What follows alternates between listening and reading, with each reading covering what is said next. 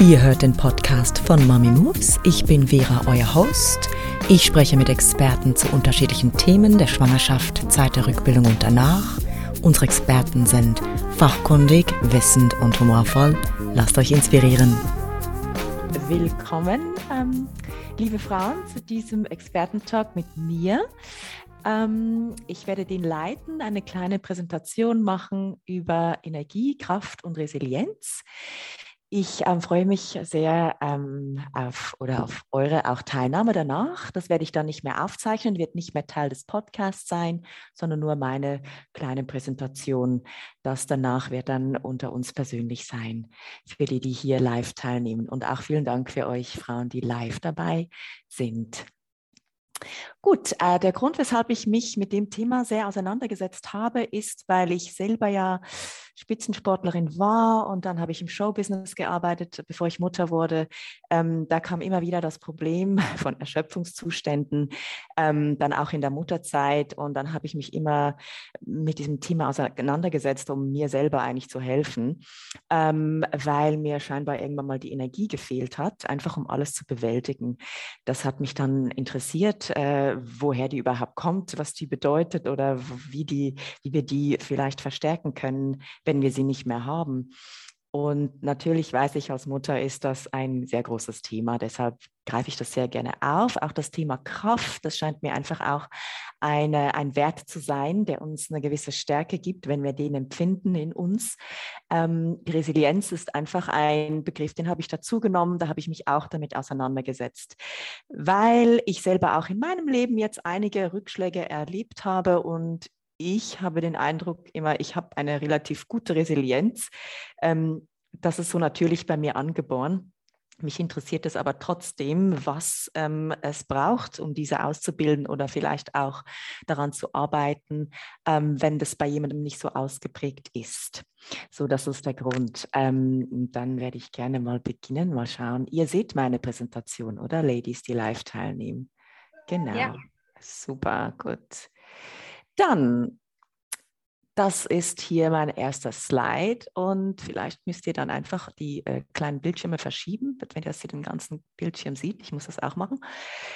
Genau, also Energie, da ist ähm, meine Erkenntnis aus meinen vielen Studien, dass äh, der Körper eigentlich der wichtigste, wichtigste Spiegel ist für diese Energie. Wobei natürlich, wenn ich euch fragen würde, jeder Energie wahrscheinlich anders definieren würde oder die hm, Art und Weise, wie wir Energie wahrnehmen. Ich habe jetzt hm, einfach so vielleicht eine Common Sense Energie, wie wir sie äh, beschreiben könnten, genommen. Und ähm, ich bin überzeugt mit all meiner Arbeit, die ich gemacht habe, dass wir eine angeborene Intelligenz haben, die unser Leben führt und Auskunft gibt in Bezug auf Energie. Ähm, und zwar vor allem in Bezug auf Körper, der der Spiegel ist dieser Energie. Und in diesem Körper ist diese Intelligenz angelegt. Und ähm, diese, sagen wir mal, Intelligenz, die besagt auch, wie wir handeln, wie wir interagieren, wie wir lieben, wie wir beitragen zum Ganzen äh, in der Gemeinschaft und wie wir sind überhaupt.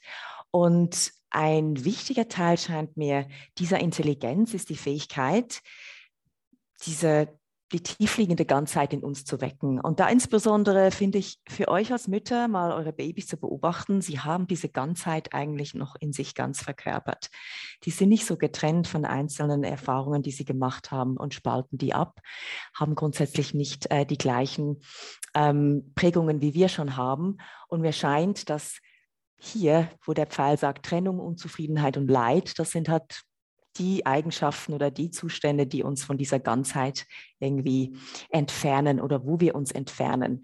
Deshalb scheint mir dieses Wecken und das Verkörpern dieser Ganzheit ein, ein Teil einer Intelligenz und ich finde, die hat jeder äh, in sich und trägt in sich, ist angeboren. Aber leider geht sie ein bisschen verloren, eben über Trennungserfahrungen, Verlusterfahrungen, das habe ich hier nicht drin, ähm, über eine allgemeine Unzufriedenheit, ja, es ist ja nicht immer einfach, einfach nur happy zu sein und auch das Leid, das wir erfahren in verschiedenen Situationen. Und ähm, weil ich Energie so stark mit dem Körper verbinde, ist es aus meiner Sicht sehr wesentlich, auf seinen Körper zu hören, äh, was eigentlich überall ein bisschen gepredigt wird, aber was es wirklich heißt, naja, das wissen wir nicht so genau. Versuche ich ein bisschen zu erläutern. Weil es ist die Quelle der Wahrnehmung. Wenn ich Wahrnehmung habe, die getrennt ist von meinem Körper, dann ist sie irgendwo abgespalten. Ich kann ja irgendwo eine Wahrnehmung haben und nichts im Körper gleichzeitig spüren. Das ist natürlich auch der Fall. Das ist auch echt. Das ist auch, das, dass das geschieht. Mir scheint es aber nicht mit der, unseren richtigen, dieser Intelligenz, von der ich spreche, in, in Verbindung zu sein, weil die wirklich im Körper angelegt ist. Und ähm, diese Wahrnehmung führt uns auf allen Ebenen. Also ob das körperlich ist, dass wir wissen, wie wir uns bewegen, ob wir krank sind oder uns krank fühlen oder nicht, psychisch, ähm, ähm, beziehungsorientiert, also diese Ebenen ähm, meine ich damit, oder spirituell. Das ist nicht jedermanns Sache, spirituell ähm, sich zu interessieren. Ich glaube, jeder Mensch hat eine spirituelle Anlage, ob wir die jetzt ausbilden oder nicht. Die Anlagen sind zumindest da. Und ich denke auch, dass wir davon nicht getrennt sind. Also niemand kann mir sagen, ich bin nicht spirituell in dem Sinne. Und es gibt immer so eine übergeordnete, finde ich, Wahrnehmung, die kann jeder Mensch erleben in, in Momenten und für mich ist das spirituell. Und ähm, genau, der Körper ist die Quelle der, der Wahrnehmung. Äh, grundsätzlich, ähm, ja, genau, geht es hier aber um die angeborene Intelligenz, die ich ganz oben angesprochen ähm, äh, habe. Und das führt uns dann in die nächste Slide, die hier irgendwie hängen bleiben, aber ich komme mit dem Pfeil voran. Genau, wartet mal. Gut. Und zwar, wenn es ja um den Körper geht, dann müssen wir den ja wahrnehmen oder irgendwas mit dem tun. Und ähm, da geht es natürlich um Körperwahrnehmung und den Zugang zu unserem Körper können wir ganz einfach über hinhören und hinfühlen. Das wisst ihr, das versuche ich euch im Yoga auch immer zu vermitteln, wirklich zu fühlen. Ähm, man kann auch immer ein bisschen tiefer fühlen. Ähm, man kann über den Körper das Zusammenspiel vom Selbst und vom Außen erkennen. Also das sollte auch der Zugang zum Körper sein, auch über das Außen, nicht nur über das Innen. Da können wir dann noch drüber sprechen später. Und das Erleben und Verkörpern vor der, dieser Ganzheit, die ich vorher ähm, geschildert habe. Einfach dieses sich ganz fühlen mit allem. Und dieses Erleben ist auch der Zugang zum Körper. Wie auch immer wir dieses erleben dann. Ähm, ich versuche das natürlich im Yoga auch immer zu vermitteln. Gibt aber ganz andere Möglichkeiten, diese Ganzheit zu erleben. Kann auch in einem Spaziergang sein, kann irgendeiner Weise sein, ein, ein, Gesang oder ein Chor singen, wenn auch immer wir das Gefühl haben, jetzt bin ich ganz mit mir. Und das verkörpert sich irgendwie gerade im Moment. Das ist ähm, dieses Erleben. Die Fähigkeiten, die wir brauchen, um äh, diesen Zugang zum Körper zu stärken oder zu ermöglichen, ist, dass wir den Stimulus, der von außen auf den Körper wirkt, auch wahrnehmen können. Also diese Fähigkeit, die müssen wir besitzen. Das ist längst nicht immer gegeben. Wir können das ja auch völlig blockieren von uns. Ähm, wir sollten auch die Fähigkeit haben, unterschiedliche Körperteile differenziert im gegebenen Umfeld wahrzunehmen. Damit meine ich, dass ich vielleicht im Yoga meinen Körper gut spüre, aber wenn ich dann im Restaurant bin oder im Club und es ist laut, spüre ich den plötzlich nicht mehr. Gibt aber Möglichkeiten, den trotzdem wahrzunehmen und da ähm, mit dem Körper verbunden zu bleiben. So meine ich, dass das Umfeld ähm, gestaltet ja immer auch unsere oder Möglichkeiten, bei uns zu sein oder eben nicht.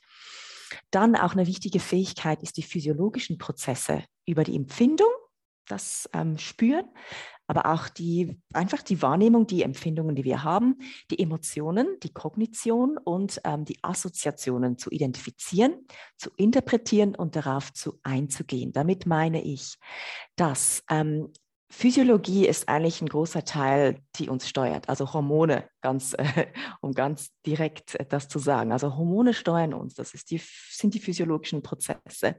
Und über Empfindung kann ich wirklich wahrnehmen, ist da ein Adrenalinrausch in mir drin, sind da Glücksgefühle in mir drin, werde ich etwas müde und besänftigt. Diese Hormone kann man wahrnehmen. Ähm, deshalb über Empfindung. Natürlich sind die mit Emotionen oft verknüpft und diese Emotionen kann ich auch in Verbindung mit diesen Empfindungen wahrnehmen, weil die Empfindung oder die Emotion kann Angst sein und dann spüre ich das Adrenalin und dann ähm, ist mir bewusst, dass ich jetzt oder sehr viel oder aufgeregt bin oder Angst habe oder mein Körper angespannt ist.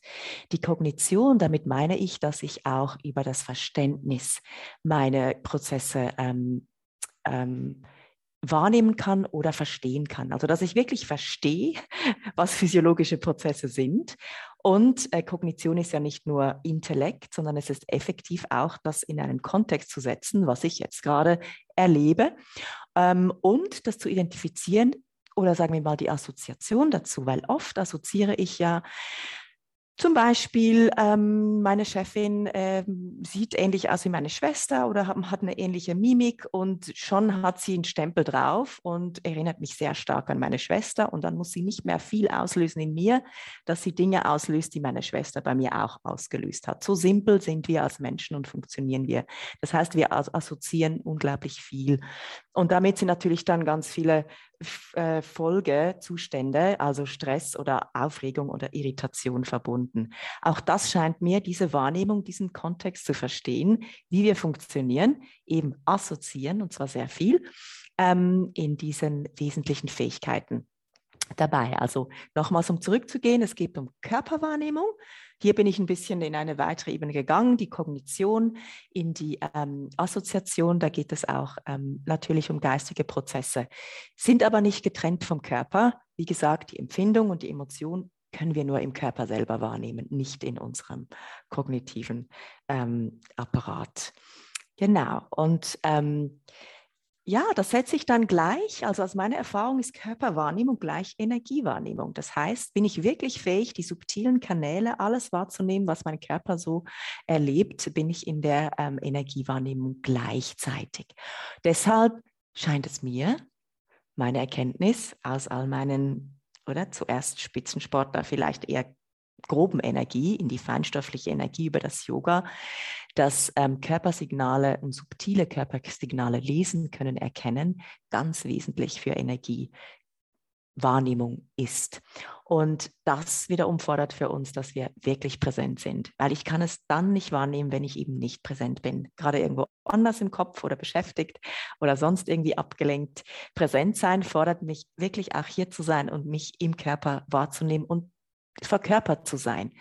Das heißt Embodiment auf Englisch. Und das ähm, ist ein ganz wichtiger eine Voraussetzung und eine, ähm, die anderen sind die wesentlichen Fähigkeiten, ähm, um subtile Wahrnehmung des Körpers ähm, zu schulen. Und die wesentlichen Fähigkeiten habe ich gerade soeben gesagt. Also das sind diese Stimulus äh, wahrnehmen können, Fähigkeit unterschiedlicher Körperteile zu differenzieren in unterschiedlichen Umfeld und eben diese Fähigkeit, physiologische Prozesse auch zu wahrzunehmen und zu einzuordnen, zu identifizieren.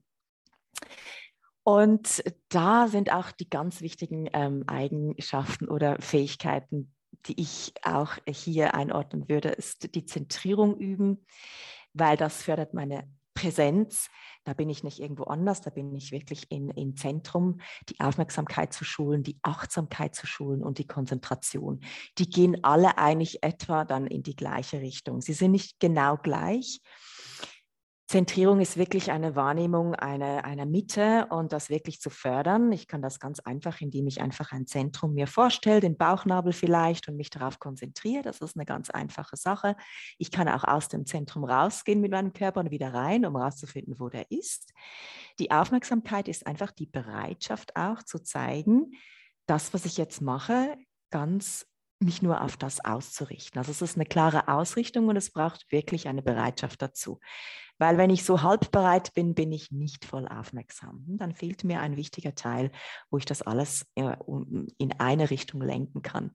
Achtsamkeit wiederum ist dann ist eine, eigentlich ein Zustand eher hm, als ein Wollen. Das ist ein Zustand, wo meine Kanäle sowohl nach innen als auch nach außen offen sind. Also ich nehme sowohl nach außen wahr, was da ein bisschen geschieht, und gleichzeitig was in mir drin ähm, geschieht, vielleicht in Antwort auf das Außen oder Interaktion.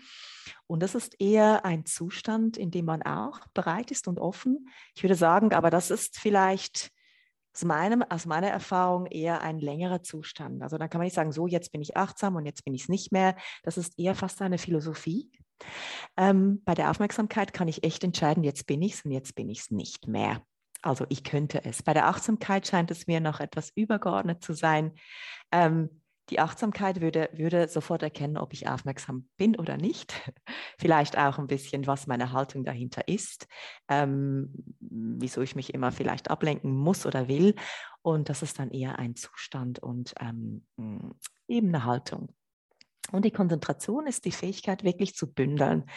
Ähm, geht in die gleiche Richtung. Würde ich als eine Stufe nach der Aufmerksamkeit ähm, noch einordnen, weil da kanalisiert sich es wirklich und es scheint mir dann in der Konzentration nicht mehr schwierig. Das heißt, sobald ich die Konzentration ähm, habe, kann ich dabei bleiben. Das ist so, als würde sich das so in einen Kanal lenken. Das ist meine Erfahrung. Und dann kann ich das ähm, über längere Zeit aufmer aufmerksam halten. Meine, ähm, oder mein Fokus ist auch im Gehirn ein ganz spezifischer Bereich, der dann aktiv ist, wenn man konzentriert ist.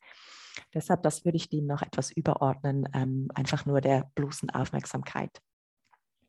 Und dann noch einfach eine Definition. Energie ist das Vermögen eines Körpers, Arbeit zu verrichten. Ganz einfach. Und das müssen wir ja täglich, oder? Als Mütter, als Frauen, wir müssen ähm, Arbeit verrichten, wir müssen aufstehen, die Babys ähm, umsorgen und selber umsorgen. Und dafür genügend äh, Energie aufzubringen, ist nicht immer selbstverständlich. Ich habe das in meiner eigenen Erfahrung erlebt. Ähm, dass das manchmal auch vielleicht daran fehlt. Wie gesagt, meine ganze äh, soll ich sagen, Erforschung geht ganz klar auf den Körper und schlussendlich ist es nicht so eine große Sache, diese Energie wahrzunehmen. Es braucht lediglich unser Wille und unsere Bereitschaft, da wirklich zum Körper hinzugehen, uns Zeit zu nehmen, mal hinzulegen, unseren Körper zu spüren und einfach Energiefluss zu spüren und vielleicht nur zwei Minuten und uns dafür Zeit zu nehmen. Und dann kommen wir in diese vielleicht Intelligenz, die ich am Anfang angesprochen habe, ganz automatisch wieder rein, Bit by Bit, hm, dass wir da einfach ähm, dafür Zeit aufwenden müssen. Wir, wir kommen da nicht drum herum. Genau, es gibt noch viele andere Möglichkeiten, Energie zu definieren oder da werden wir drüber sprechen, wie ihr das wahrnehmt. Das ist jetzt nur mal von mir. Ähm, dann würde ich gerne zur Kraft gehen. Da habe ich nur ein Slide. Ähm, das fand ich ehrlich gesagt nicht so einfach auf ja, so zu reduzieren auf nicht so viele ähm, vielleicht äh, Informationen. Ich habe das mal als Potenzial zur Veränderung definiert, weil es scheint mir, Kraft ist ja, was in Bewegung setzen zu können, also nicht in Form dieser Energie, die Arbeit, die das Vermögen hat, Arbeit, Arbeit, Arbeit zu verrichten, Entschuldigung, sondern das Potenzial, das, das da ist, das vorhanden ist, etwas zu verändern, einen Körper zu verformen, zum Beispiel Druck auszuüben, die Form zu ändern, ähm, auch unser Energiezustand zu ändern, kann man auch über Krafteinwirkung, also oder ein, ein Objekt zu verschieben. Deshalb würde ich sagen, Kraft ist dann dieses Potenzial, ähm, ja, eine Veränderung herbeizuführen. Und wenn man merkt, ich habe Kraft, dann weiß ich auch, ich kann was verändern. Wenn mir die Kraft fehlt, dann scheint mir auch irgendwo diese vielleicht diese Überzeugung zu fehlen, dass ich was verändern kann. Und für mich ist eine mögliche Deutung von Kraft, ähm, die Kraft ermöglicht dem Körper Gesundheit in Geist und Körper. Also Kraft beziehe ich in dem Sinne nicht nur auf Masse oder Körperlichkeit, sondern auch geistig. Also die Kraft kann auch geistig vorhanden sein. Im symbolischen Sinne, dann kann ich sie formen. Ich kann auch meinen Geist formen mit einer Einwirkung von Kraft in dem Sinne. Also anstelle dass ich mir vorstelle, ich verforme jetzt meinen Körper oder ich diene dem oder kräftigen mit Muskelpumps ähm, äh, oder so. Kann auch meinen Geist ähm, kräftigen mit gewissen Übungen. Dann etwas ganz Interessantes, ähm, das kommt dann mehr aus meiner meditativen äh, Studien, die ich gemacht habe, Information und Bewusstsein können Kraft sehr stark beeinflussen. Das heißt, wenn ich mir nicht bewusst bin, dass Kraftpotenzial da ist, dann kann ich diese auch nicht anwenden. Also die, das Bewusstsein ist irgendwo eine Voraussetzung, überhaupt eine Kraft oder das Potenzial davon ähm, wahrzunehmen und es dann natürlich auch zu verwenden. Also beides muss ich ja können. Deshalb Information setze ich ein bisschen mit Bewusstsein gleich, weil irgendwo muss Information vorhanden sein. Vielleicht tönt das für euch ein bisschen abstrakt, das, was ich hier sage. Ähm, ich kann euch ehrlich sagen, das kommt ein bisschen aus meiner schamanischen ähm, Arbeit, die ich gemacht habe. Also ähm, ich ähm, füge das an, weil es vielleicht euch mehr verdeutlicht, was ich mit Bewusstsein meine. Weil Schamanen zum Beispiel, die ähm, gehen in eine ganz bestimmte geistige Ebene, die heben sich dahin mit Trommeln, mit ähm, Trancezuständen und holen sich eine Kraft fast dort und ziehen die zu sich und versuchen damit, und diese Kraft ist ein Bewusstsein, das ist ein, eine Form des Bewusstseins, das heißt, sie kriegen Informationen, sie sagen, das sei von der geistigen Welt, das kann ich nicht ganz selber jetzt nachvollziehen, aber das ist mal die Behauptung. Und dieses Bewusstsein wird als eine Kraft äh, herbeigezogen, um Menschen zu heilen oder um ihnen mögliche neue Wege zu zeigen. Und das wird auch als die Kraft, die schamanische Kraft definiert. Das ist eigentlich eine Form des Bewusstseins. Ich finde das sehr interessant, da kann man viel reindeuten und sich ähm, ja, darüber Gedanken machen. Ähm, mich hat das sehr erstaunt, wie viel das bewirkt jetzt bei mir zum Beispiel, wo ich das persönlich erfahren habe. Deshalb habe ich das mit reingenommen. Weil es ist ja jetzt meine genaue Art und Weise, wie ich das deute, ohne jetzt, dass die Wissenschaft hier alleinig ähm, äh, diese, diese Ideen von mir auf Papier gebracht haben. Also es ist nicht nur wissenschaftlich fundiert, das ist auch sehr persönlich von mir jetzt ähm, geprägt.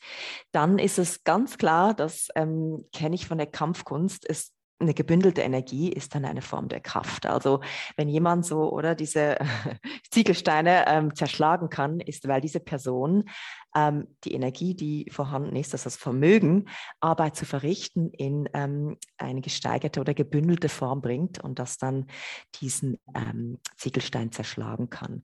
Äh, da gibt es ganz, ganz ähm, interessante auch, ähm, wie soll ich sagen, kann man überall Google auf YouTube, wie diese ähm, Kampfkunst, wie Leute über die Kampfkunst unglaubliche Leistung erbringen können. Also über Kampfkunst meine ich jetzt einfach über dieses Bündeln von Energie, weil das ist der Teil der Kampfkunst. Man übt sich zu konzentrieren, bündeln und dann gezielt dahin zu schlagen oder etwas, ähm, eine, eine Übung zu machen. Und das macht machen halt die. Yoga ist ja auch eine Kampfkunst, by the way. Es kommt aus der Richtung. Deshalb würde ich das da eigentlich einordnen. Und das ist auch meine eigene Erfahrung äh, mit, äh, mit Kraft über Yoga. Ich habe aus meiner Erfahrung über die Yoga, sagen wir mal, Übungen und das Yoga ähm, üben und praktizieren, äh, die meiste Kraft in mir bündeln und erfahren können. Deshalb nenne ich das auch hier. Dann ähm, gehe ich weiter. Ich mache das Slide bis zum Schluss weiter, damit eben wir nicht jetzt mixen mit äh, Erfahrung von euch ähm, und ähm, den Podcast, den ich dann veröffentlichen kann. Deshalb gehe ich gleich von der Kraft zur Resilienz als nächstes. Und das wird einfach mit Widerstandskraft sozusagen ähm, übersetzt. Ähm, ich habe hier fünf verschiedene Faktoren zusammengetragen aus dem, was ich gehört, gelesen, recherchiert habe, was denn diese Resilienz fördert.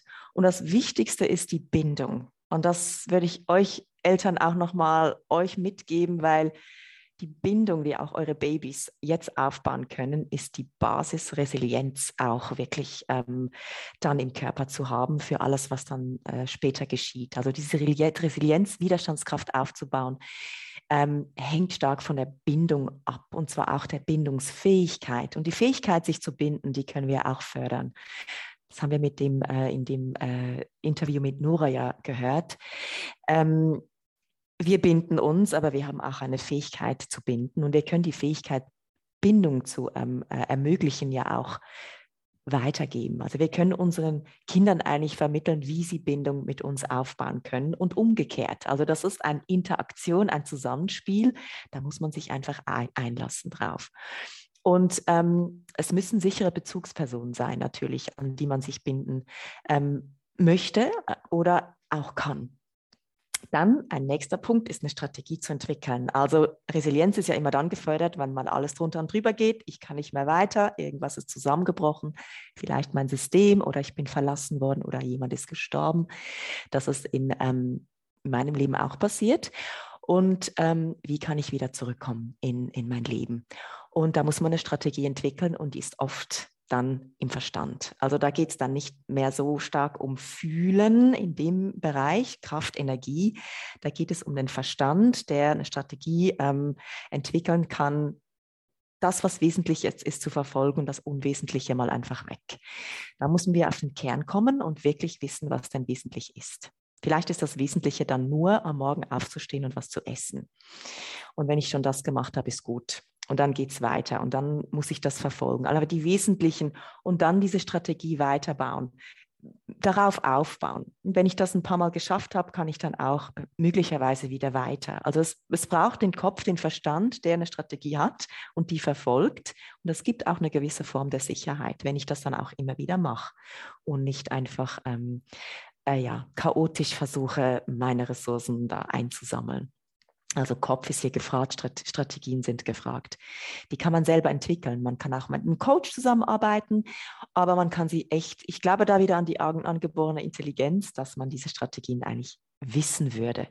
Ähm, man soll die Herausforderungen auch annehmen. Eine gewisse Stressimpfung auch. Das Leben stresst immer wieder und sich da immer herauszunehmen, das ist jetzt natürlich nicht in dem Moment, wo schon die Katastrophe da ist, die Stressimpfung, sondern da meine ich eher, wir können Resilienz üben oder fördern, indem wir uns ein bisschen stressigen Situationen aussetzen. Mal was tun, nicht gerade Bungee Jumping oder so, vielleicht auch, aber etwas, wo wir wo wir ähm, einem Stress ausgesetzt sind, den wir dann handeln können, weil das ist wie ein Muskel, eine Kapazität, die wir haben. Wenn wir dem ständig aufweichen, in der Comfortzone bleiben, entwickeln wir keine Stressresilienz in dem Sinne. Deshalb würde ich sagen, das darf man ein bisschen herausfordern, natürlich immer in gewissen Maßen, vor allem als Mutter, nichts tun, wo wir dann oder ähm, nicht mehr für unsere Kinder sorgen können. Also ich war sehr ich war sehr risikobereit äh, ähm, als junge Person und dann wurde ich fast risikoavers als Mutter, weil ich gedacht habe, oh Gott, wenn mir was passiert, dann ist niemand mehr da. Und dann habe ich viel Stress ausgewichen und ja, eine gesunde, ähm, würde ich sagen, Stressbereitschaft ähm, ist ganz gut. Und äh, dann ist Optimus, Optimismus wichtig. Also gewisse Menschen sind optimis optimistisch, die sind so geboren und gewisse sind eher pessimistisch geboren. Und die Pessimisten müssen vielleicht den Optimismus etwas fördern und das heißt nicht mit Zynismus, weil das ist, eine, ist ein Trick, zynisch zu sein und denken, das sei dann eine Form des Optimismus, damit komme ich dann durch, oder? Wenn ich zynische Sprüche mache oder das Ganze mit schwarzem Humor, das kann funktionieren.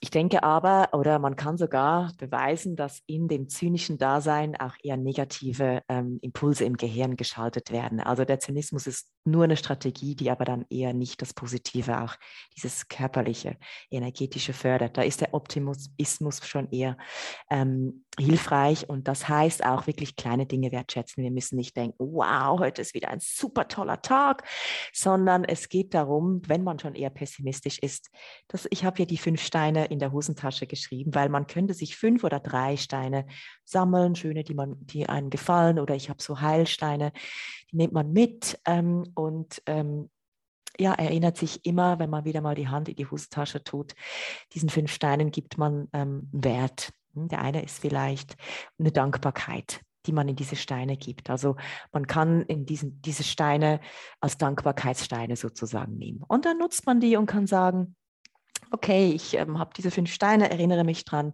das ist der Stein ähm, Dankbarkeit oder wofür ich dankbar bin und kann die ganzen ähm, ja, Gründe, weshalb ich dankbar sein kann, heute einfach nochmal wiederholen. Das sind ganz einfache Dinge. Man denkt, ja, ja, das wirkt doch nichts. Aber wenn wir uns wirklich einlassen auf so kleine Dinge, dann wirken die schon. Und ich sage, ich bin dankbar, dass ich hier, ja, dass bei uns alles eigentlich okay ist. Ich habe einigermaßen oder ein gutes Leben. Das ist, ist okay. Ich kann dankbar sein, dass ich ein gesundes Baby habe, einen gesunden Partner habe, alle beisammen sind. Also simple Sachen, dankbar sein für ein Zuhause, für Essen, ganz einfach. Oder vielleicht ist irgendwas Tolles geschehen, wofür ich dankbar sein kann. Aber man kann es auf ganz simple Dinge reduzieren. Man muss sich wiederholen, weil die Welt außen an uns ist nicht besonders dankbar. oder? Ich meine, es wird zumindest nicht so gefördert.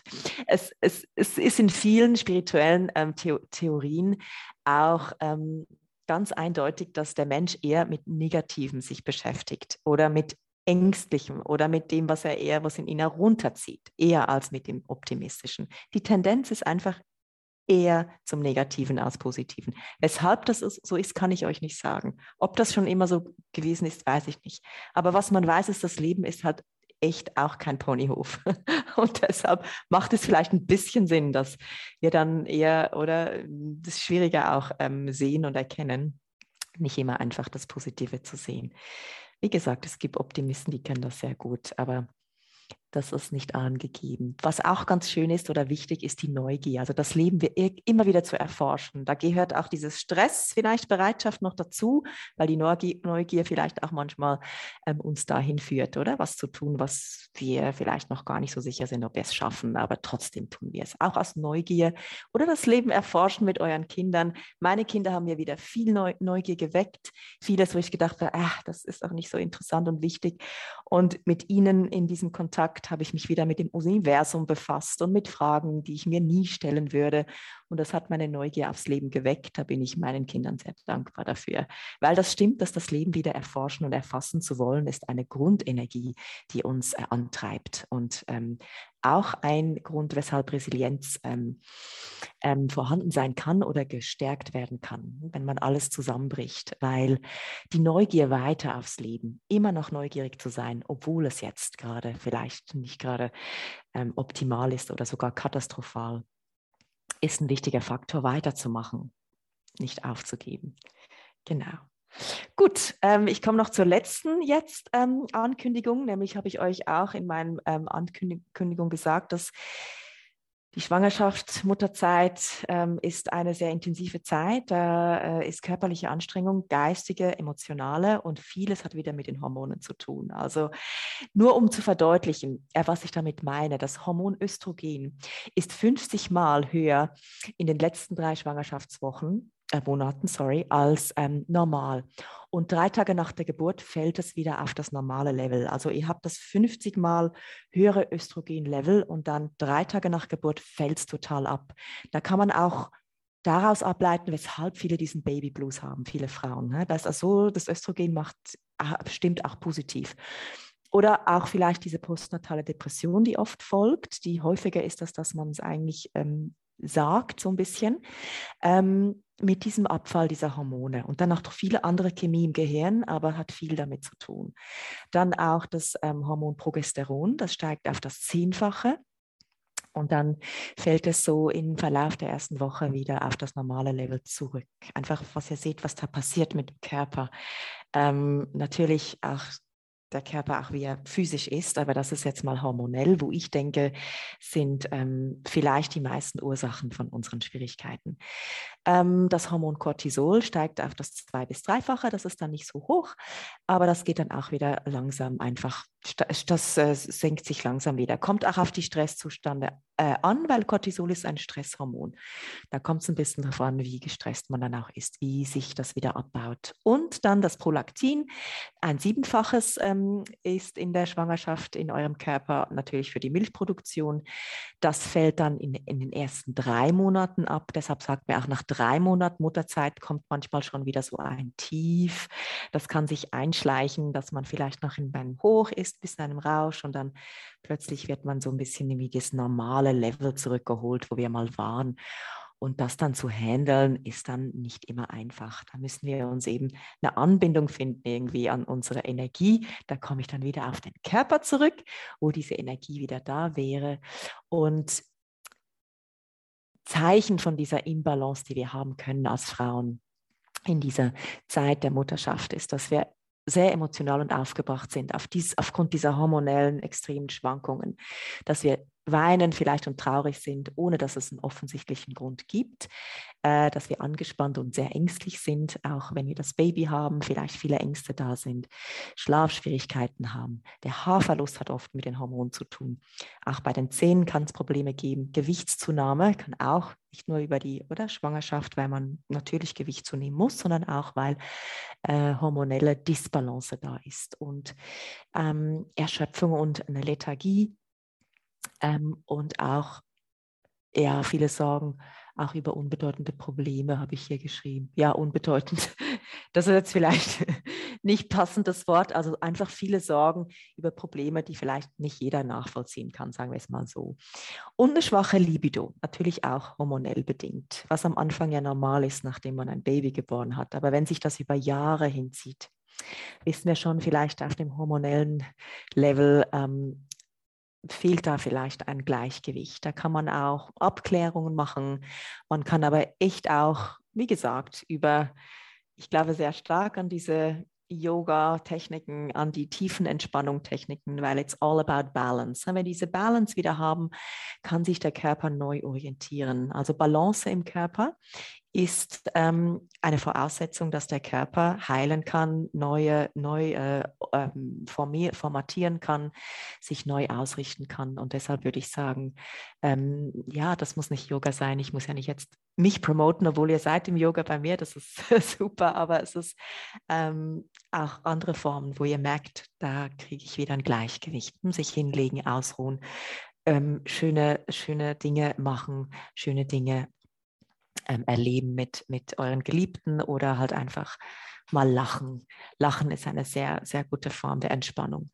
Und ähm, genau, das ähm, sind so viele Möglichkeiten. Wir werden dann zusammen auch noch ein bisschen was machen. Jetzt mal das zu diesem äh, Slide. Ich mache da mal jetzt einen Stopp für den Podcast, dass ich mit euch sprechen kann. Ich kann danach das wieder aufnehmen. Ähm, die, jetzt mal mal den Slide, Stopp. Die ähm, das Audio für den Podcast, dass wir vielleicht noch die Meditation dann auch im Podcast haben. Aber für jetzt äh, den Moment mal äh, danke fürs Zuhören. Das war ja eine lange Sache. Ich sehe jetzt, die Zeit ist vergangen.